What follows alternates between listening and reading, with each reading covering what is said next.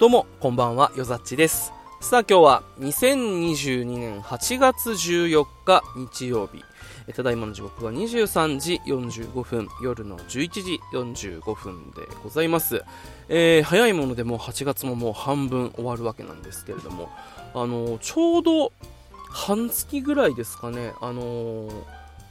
香川県は高松の方にあのしばらく行ってましてあの先日沖縄、まあね、あの今地元の沖縄に帰ってきたんですけれどももうねこう半月ぐらい全くまだあの普段の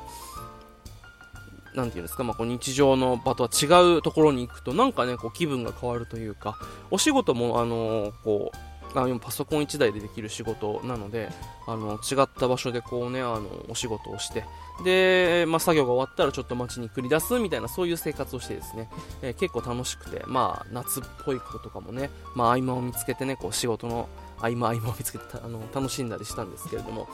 まあ、あの今回のこの香川滞在でかなりお世話になったのがですねあの砂箱高松っていうこのあのボイスブログでも何回もお話ししている、まあ、砂箱というプログラミングスクール、えー、コワーキングスペースがあるんですけど、そこの、まあ、砂箱、高松、えー、河原町フラッグというですね、あの、河原町の駅ビルの中にある、まあ、あの、コワーキングスペースなんですけど、そこに今回結構お世話になりました。えー、滞在、まあ、約3週間の間に結構行ったな、もう、多分、覚えてないんで何回行ったとか結構頻繁にお邪魔してたと思うんですけれども、まあ、この砂箱高松に行くの自体はあの2回目で前回もちょうど多分このくらいの時期に、えー、香川に1回ちょろっと行くことがあってその時には顔を出すぐらいで、えー、終わったんですけれども今回はコワーキングの利用としてですね、えー、結構あのお邪魔したんですけれどもこれがね本当にまあ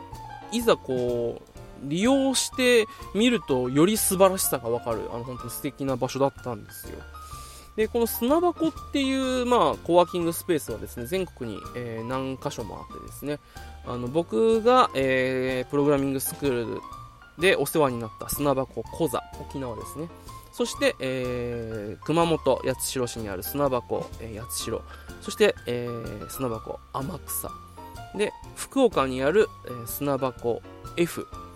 ギャラウェイ F っていう、まあ、あのおしゃれなビルの中にあるちょっと名前が違うんですけど、まあえー、福岡にある砂箱。そして、えー、香川高松にある砂箱。高松。そして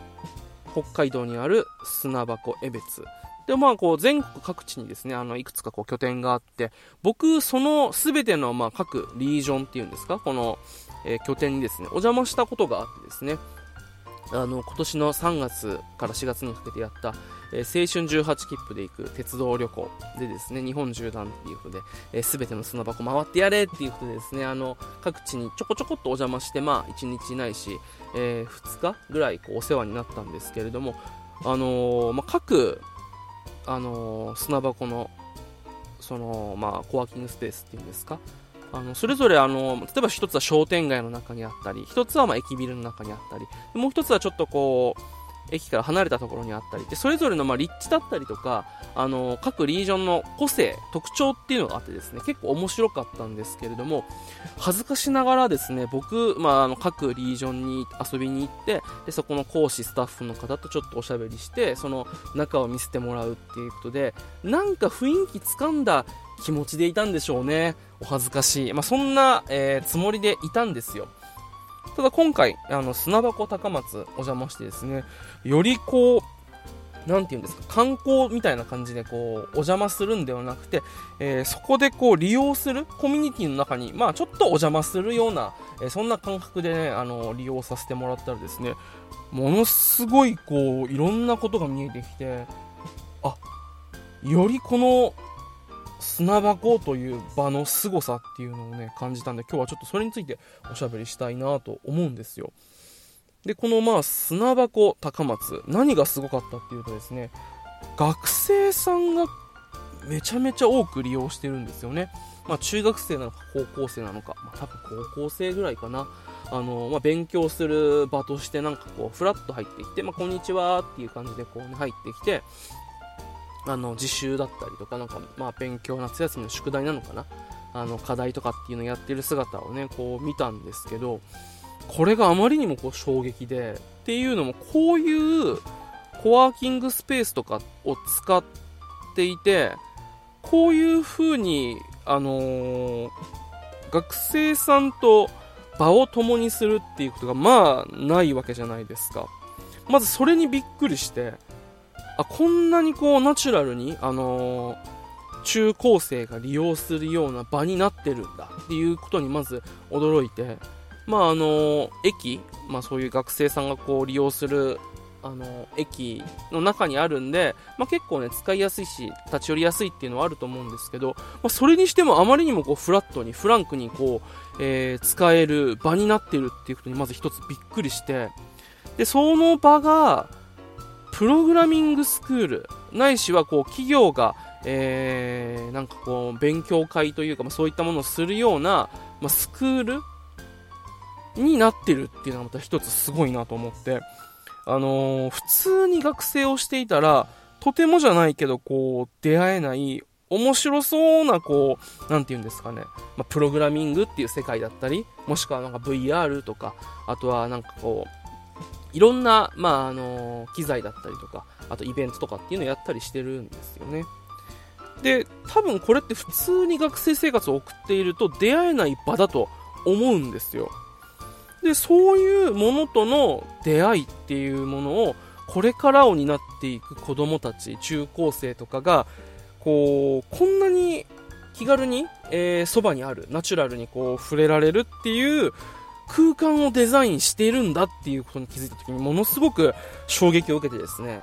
あの、僕がこう、訪れ、えー、お世話になっている沖縄の砂箱小座は、どちらかというともうちょっとこう、ちっちゃいお子さん？だからこう、お子さん連れの、あのー、お母さんとかお父さんとかこう、訪れたりするような場だったりするんですね。だからよりこう、ちょっと、あのー、家族とかこう、ちっちゃい子っていう、まあ、より先の未来の話になってくると思うんですけど、ここに関して言うともう本当にあと数年後、も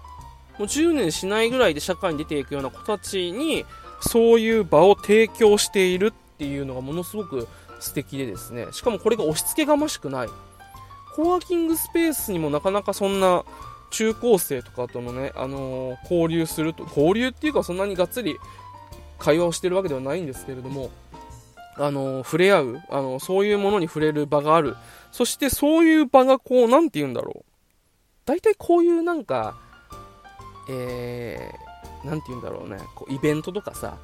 こう場って、どうしてもなんかうっすら学生とか、中高生、大学生、えー、フレッシャー、まあ、新入、新社会人で、えー、社会人みたいな感じで、うっすらこう分断されてるような、あのー、感じってあると思うんです。でもそこもこううまくグラデーションになっているというか、スタッフとの、こんにちはとかっていうその挨拶がけから始まって、で、まあ、直接僕みたいなね、まあ、おじさんとかと絡まなくても、なんか、僕と同年代とか、より上の方とかがこう発表した、まあ、プログラミングの制作発表会とかに、ちょっとまあ、そばで勉強していて、覗くチャンスがあったりとか、そこにちょっとこう、質問する場があったりとか、で、実際質問しなくてもそういうことが行われている場が自分の活動範囲内にあるっていうことだけでもすごく素晴らしいと思うんですよね。俺がね、それぐらいの大学生でプログラミングとかこの場と出会っていたらよかったなと思ったぐらいだから、よりそれがね、中学生、高校生とかっていうところで触れられるってなると、すごくそれは素敵なことだと思うし、直接ね、あのー、まあ、スクール生、スクール卒業生、そこの利用者が絡まなくても別に、なんだろう、スタッフを介してそういうものと出会ったらいいし、なんならね、あの、かつてのスクール生、かつて、まあ、スクール通ってて卒業して、今なんかこうそういう活動をしている、ちょっとお兄さん、ちょっとお姉さん、まあ、大学生、まあ、大学卒業したてぐらいの人たちだったら、まあ、ちょっと中高生とも距離近いですよね。ちょっと年の離れたお兄ちゃんお姉ちゃんみたいな。でも、得た経験っていうのはそこのプログラミングの、あのー、カリキュラムを受けて、なんかこう、自分が作ったものによってなんかこう、ちょっと自分のね、半径5メートルの世界がより良いものになったらいいな。で、そういうものを自分の手で作る力、技術っていうのを身につけられるんだよっていうことって多分なかなか触れられないと思うんですよねでそういうのがこう本当に自然に、えー、押し付けがましくなくうさんくさくなく、えー、作られてるっていうのに本当に衝撃を受けてですね。なんかこう今までいろんなリージョンを除いてあのー、なんかこう勝手にねまあ全部を知ったつもりではないですけどなんかこう俺は全部のところ回ったんだぜそしてなんかこの各地の特徴を抑えてるぜって勝手にねなんかこう偉そうにまあ偉そうなことはしてないんですけどちょっと内心ねああいろいろ見てきたんだよねっっていう風に思ってたんですけど実際にそのコミュニティにちょっとねお邪魔してみると全然違う世界が見えてきていやー浅はかだったなと思ったと同時にこの場を作っているまあその運営会社、ひいてはスタッフ、卒業生がすごいなと思って、こういう場って作るの本当に、コミュニティ作りって本当に難しいと思うんですよね。なんかこう、こういう場を荒らす、まあ、コミュニティクラッシャーとかサークルクラッシャーじゃないけれども、やっぱりこう、そういう場を乱す人っていうのは絶対いるわけで、そういうものからこう、場をこの空間、世界観、えー、コミュニティっていうのを守るためには、ある程度のフィルターとかって必要だと思うんですよ。間引きというか、えー、入り口をちょっと狭めるとか。でもそうすると、本当に欲しい人、あの本当に生活に困窮していたり、ちょっと苦しんでいたり、精神的に大変だったりとかっていう、本当に苦しんでる人は入りづらくなっちゃう。ってなったら、門は広げなきゃいけない。でも、変な人が入ってくるコミュニティを壊すような人は極力、えー、入ってくるのを避けていただきたいっていう間口は広げるんだけどそのコミュニティのなんだろう居心地の良さだったり、えー、成長できるあの素晴らしいその空気感っていうのは維持しなきゃいけないっていうこのなんだろう相反するものを成り立たせなきゃいけないわけですよ。っていう時にねスタッフはこの空間作るのにどれだけ心を、え、尽くしてるんだろうなと思うと同時に、その心意気に触れた人、スクールの卒業生、えー、現スクール生、もしくはその、まあ、スクールに通ってなくても、この、えー、砂箱っていう場の、なんだろう、活動を見て、え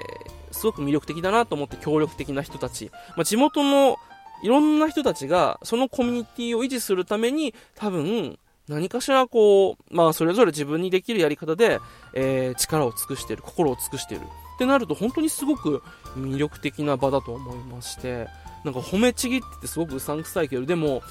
あの、本当に感じたままも今喋ってるんですけど、そういう場ってなかなかないと思うし、ね、こういう場が増えたらすごく素敵だろうなっていうことを思うんですよね。これから、特に、えー、これからのあの未来を作っていく人たち、まあ、僕みたいなね、あの すごく役者崩れで、えー、いい年してふりふらふらしながら、今のこういう職に就いた、なんか中途半端な大人がいるのもあれですけど、まあ、僕みたいな人間から、そういうね、これから未来を作る、えー、子供たち、若者たちに種をまく、そしてなんかこう、何かこう力をくれるコミュニティっていうのはすごく大事だと思うんですよね。でそういうものを作っている、あのー、砂箱っていう場がですね、えー、ある。そして、まあ、そういう、まあね、全国にね、増えたらいいんですけど、そういうない場所もあるんで、まあ、そういったものがあるんだよっていうことを知ってね、この場のあの素晴らしさっていうのをね、一つ、えー、まあ、このボイスブログを通じて、どなたかに知っていただければなと思ってですね、えー、今日はこんな風におしゃべりしております。いや、本当に素晴らしかったんでね、ぜひですね、まあ、あの、まあ、プログラミングに興味がある方は、そしてまあ、プログラミングに興味がなくても何かこう、ものづくりとか、えー、自分で何かやってみたいと思う方はですね、ぜひ一度、砂箱、えー、ローマ字で SUNABA で、子だけ CO なんですけど、砂箱、ぜひ検索してみてください。ツイッターでハッシュタグで見ると、また雰囲気とかもわかると思うので、ぜひぜひ見てみてください。それでは、最後までお付き合いいただき、ありがとうございました。うざっちでした。